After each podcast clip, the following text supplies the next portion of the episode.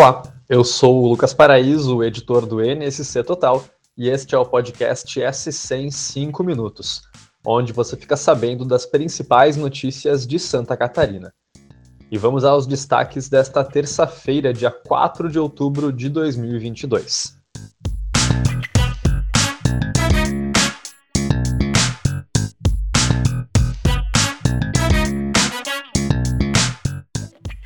Santa Catarina é o único estado que terá o mesmo cenário da disputa nacional durante o segundo turno para governador. Isso porque Décio Lima, do PT, e Jorginho Melo, do PL, que concorrem ao cargo aqui em Santa Catarina, são do mesmo partido de Lula e de Bolsonaro. Os candidatos se enfrentarão nas urnas no dia 30 de outubro para o segundo turno. Aqui no cenário estadual, no entanto, o PL leva vantagem em relação ao PT, isso porque, segundo dados do Tribunal Superior Eleitoral, Bolsonaro ganhou em 263 cidades catarinenses. Já Jorginho levou em 193. O levantamento mostra que a maior votação de Bolsonaro em Santa Catarina foi em Benedito Novo, no Vale do Itajaí, onde o atual presidente fez 78% dos votos. Já Lula teve a maior vantagem na cidade de Entre Rios, lá no oeste catarinense, onde teve a preferência de 67% dos eleitores. Lá no NSC Total, você pode conferir um mapa de Santa Catarina com o resultado das eleições em cada um dos 295 municípios catarinenses. E Blumenau já está em clima de festa. Começa amanhã a Oktoberfest, a maior comemoração alemã das Américas. A última edição foi em 2019. Depois, a festa acabou sendo cancelada nos anos seguintes por causa da pandemia da Covid-19.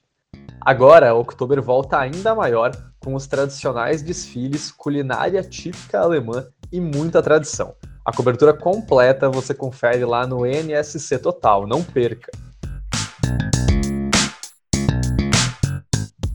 E tem um mistério no ar em Santa Catarina. Hoje, uma plantação de trigo amanheceu com marcas de agroglifos e está intrigando moradores em Ipuaçu, no oeste de Santa Catarina. Especialistas apontam que os desenhos podem ter relação com a presença de um objeto voador não identificado, os OVNIs, na região. Esse flagra foi registrado por um agricultor que recebeu as imagens e foi checar a plantação. E não foi a primeira vez que os círculos misteriosos apareceram por lá, viu? Em 2013, uma situação parecida ocorreu a cerca de 150 metros do local onde os desenhos surgiram nesta manhã. O que, que são os agroglifos? São círculos que aparecem em plantações criados por meio de achatamento. Ipuaçu, inclusive, é considerada a capital nacional desse tipo de manifestação, tamanha a quantidade de ocorrências registradas na região. A primeira vez aconteceu em 2008, segundo a prefeitura. De acordo com o ufólogo Luiz Prestes, os desenhos registrados na manhã de hoje são de um agroglifo verdadeiro, já que a vegetação não apresenta deformação. Esse mistério continua sem respostas, mas está atraindo muitos curiosos lá em Ipuaçu.